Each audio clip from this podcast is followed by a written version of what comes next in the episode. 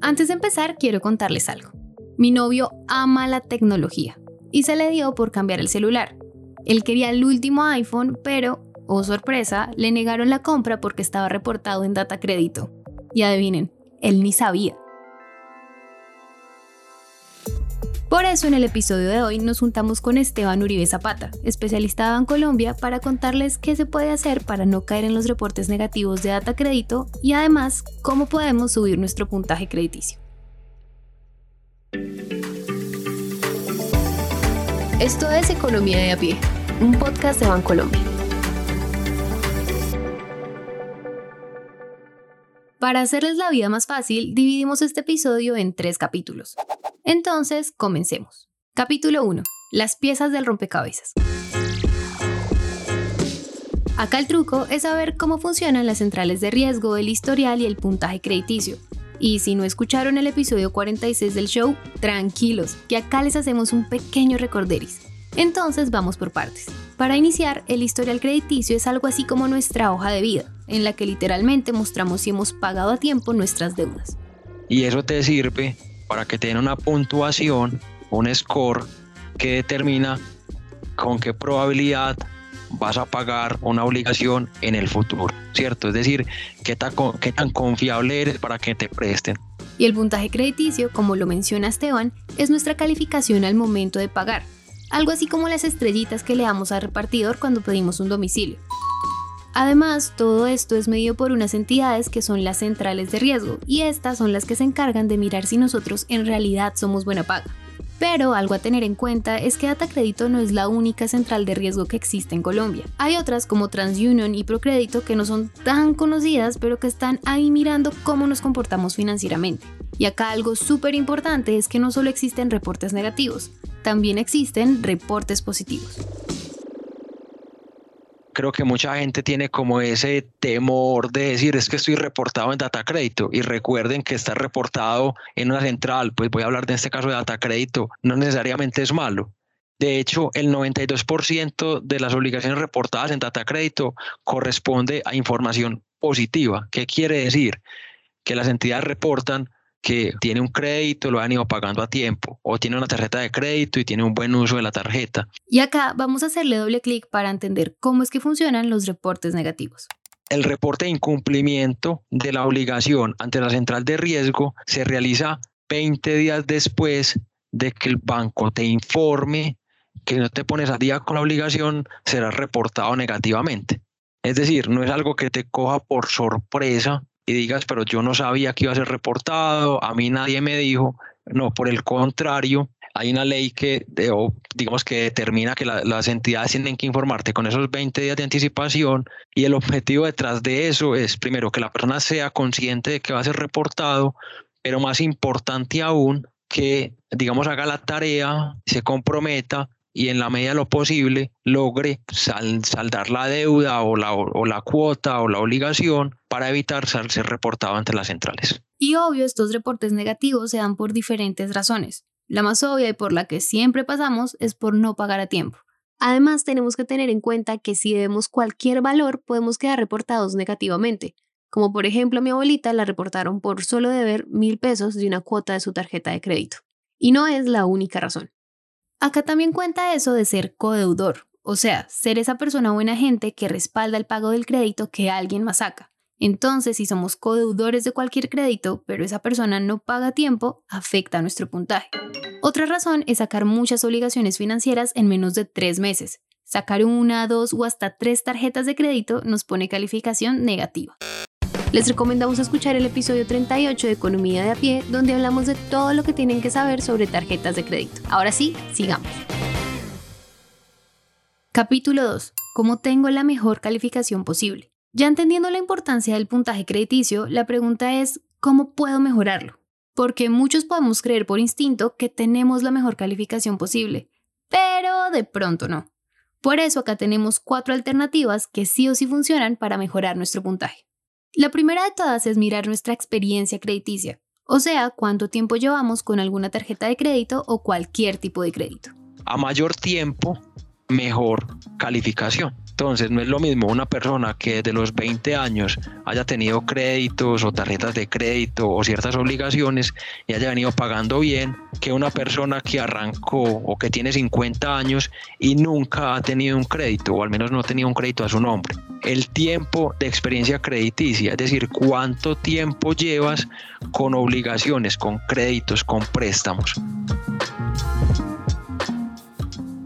Así que cuando alguien les diga es mejor tener una tarjeta de crédito y no usarla a no tener una tarjeta de crédito y necesitarla, es mejor hacer caso y sacar al menos una cuando podamos. También es muy importante no ponernos de locos a sacar tarjetas de crédito, ya que si ven que somos personas que usamos una tarjeta para pagar la otra, podemos bajar nuestro puntaje. Y aquí pasamos a nuestra segunda alternativa, y es endeudarnos pero con cabeza fría. Por eso hay que mantener la utilización, el porcentaje de utilización de la tarjeta por debajo del 55%. ¿Qué significa? Si tu tarjeta de crédito es por un millón de pesos, ojalá la utilización de esa tarjeta no supere los 550 mil pesos. Eso te ayuda a mejorar tu puntaje. Oigan, y esto aplica para cualquier tarjeta de crédito que tengan. O sea, aquí caben las que tenemos con los bancos, pero también las que tenemos con tiendas de ropa o supermercados. Además, en el puntaje crediticio todo cuenta y no solo se queda en las tarjetas de crédito. Cosas como tener un crédito fijo, o sea, cualquier tipo de préstamo, ayuda muchísimo porque le demostramos a las centrales de riesgo que somos capaces de pagar. Pero volviendo a las tarjetas de crédito, acá hay algo más, y es que el uso que le demos debería ser estable. Pero mejor expliquemos esto con un ejemplo. Si un mes la usas y gastas más o menos 150 mil pesos, al segundo mes 200 mil pesos, al, al, tercer mes 160 mil pesos, digamos que eso es un uso estable del producto. Eso te ayuda a mejorar tu puntaje. Caso contrario, que en un mes gastes 50 mil pesos en tu tarjeta, al siguiente mes 900 mil, luego 80 mil, pero luego 750 mil. Eso es un uso inestable del producto y lo que entiende la central es que no tienes un flujo de caja estable, que tienes que ir a apalancarte con deuda para como suplir tus obligaciones y demás. Ahora, la tercera alternativa a tener en cuenta es cuántos productos financieros tengo. Acá estamos hablando de créditos, tarjetas, préstamos, solo que debemos tener en cuenta que se mantengan al día y no atrasarnos con los pagos. Y por último, la cuarta recomendación a tener en cuenta siempre pagar a tiempo. Y puede sonar algo súper sencillo, pero a muchos de nosotros se nos pasa. Un ejemplo claro es dejar pasar una cuota de nuestra tarjeta de crédito y decir, ay, no pasa nada, el otro mes pago. La cosa es que ese pagar después significa bajar nuestro puntaje. Pero bueno, Todas estas alternativas sirven antes de que nos reporten, porque al momento de ser reportado, ojo aquí, ya no hay marcha atrás. Para darles un ejemplo, es como intentar reparar la confianza que uno tiene con su pareja cuando es infiel. No es imposible, pero toma bastante tiempo conseguirlo. Esto mismo pasa con las centrales de riesgo. Capítulo 3. ¿Y si estoy reportado, qué hago? Si ya estamos reportados en cualquier central de riesgo, déjenme decirles que la única manera de salir de ahí es pagando pero sobre todo tenemos que evitar sí o sí entrar en mora, porque este es un tipo de interés que se genera cuando nos pasamos de la fecha límite de nuestro pago o cuando abonamos menos de lo que nos pide el banco. Además, el tiempo que duremos en mora, el interés generado es mucho más alto del normal. O sea, entrar en mora es muy sencillo, pero salir de este interés es bastante complicado. Hay una ley que establece que el dato negativo en la central durará el doble del tiempo que el deudor incurrió en la mora. Ejemplo, si estuviste en mora tres meses, el reporte negativo en la central durará seis meses. Si estuviste un año en mora, tu reporte negativo durará dos años. Pero, eh, pues también eso está por ley, sin superar los cuatro años.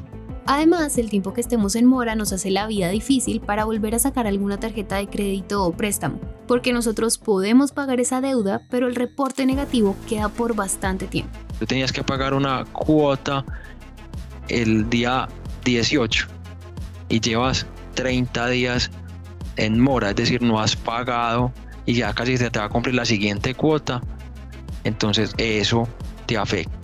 Ahora, número de productos con mora de 60 días en los últimos 48 meses.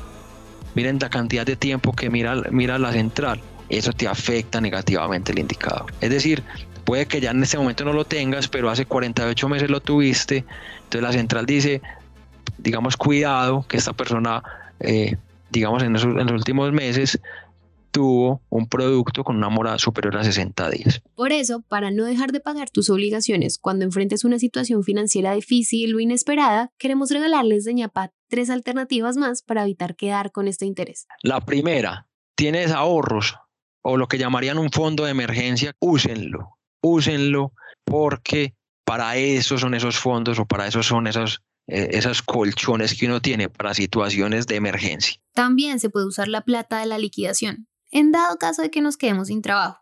Y sí, yo sé que esto suena cero divertido, pero al final se trata de pagar la deuda y que eso no siga creciendo.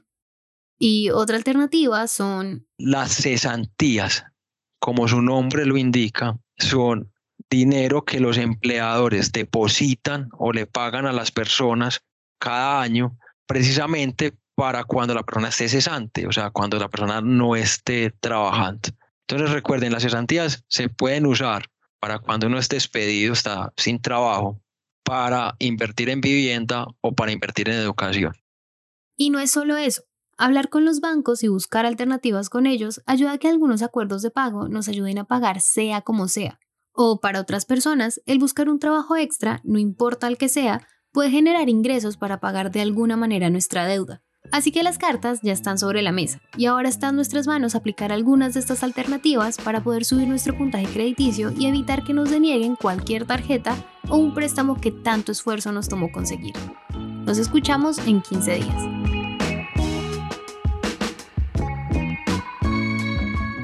Este episodio fue escrito por Juan Almanza, editado por Araceli López, musicalizado por Alejandro Rincón. La curaduría del contenido fue ya por el equipo de Content Marketing de Bancolombia y narrado por mí, Valentina Barbosa. No olvides escribirnos a través de nuestras redes sociales de Bancolombia. Encuéntranos en Instagram, Facebook, X y LinkedIn como arroba Bancolombia y en TikTok como arroba bancolombia.oficial.